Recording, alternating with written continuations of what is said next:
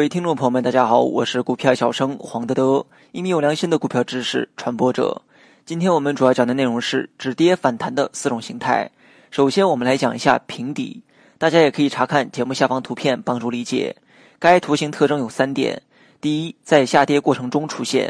第二，由两根 K 线组成，有时也可以由两到五根 K 线组成；第三，当某根 K 线的最低价。包括下影线在内，与相邻的 K 线的最低价相同时，称为平底。该形态有三点注意事项：第一，K 线的最低价可以和相邻的，也可以和第三根、第四根的最低价相同；第二，平底是短期止跌的信号，如果在大幅下跌后出现，是一个较好的介入点；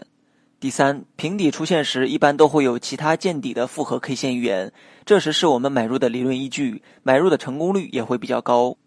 接下来我们讲一下第二种 K 线形态：阳线右肩加十字星。该图形特征有三点：第一，由两根 K 线组成；第二，第一根 K 线为中阳线或者是大阳线；第三，第二根 K 线为长十字星，位于第一根 K 线的右上方。十字星可阴线，也可以是阳线。该形态有两点注意事项。学习更多实战技巧，你也可以关注我的公众号“股票小生黄德德”。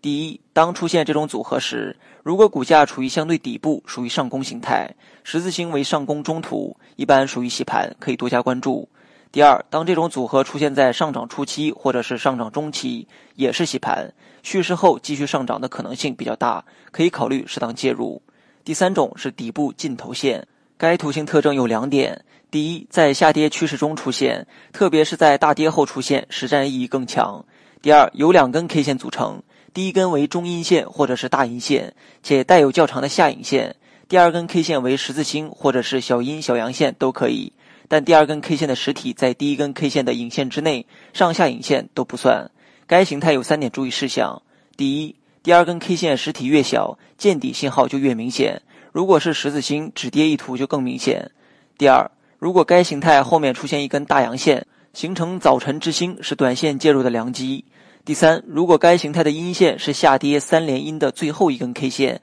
也是很好的进场良机。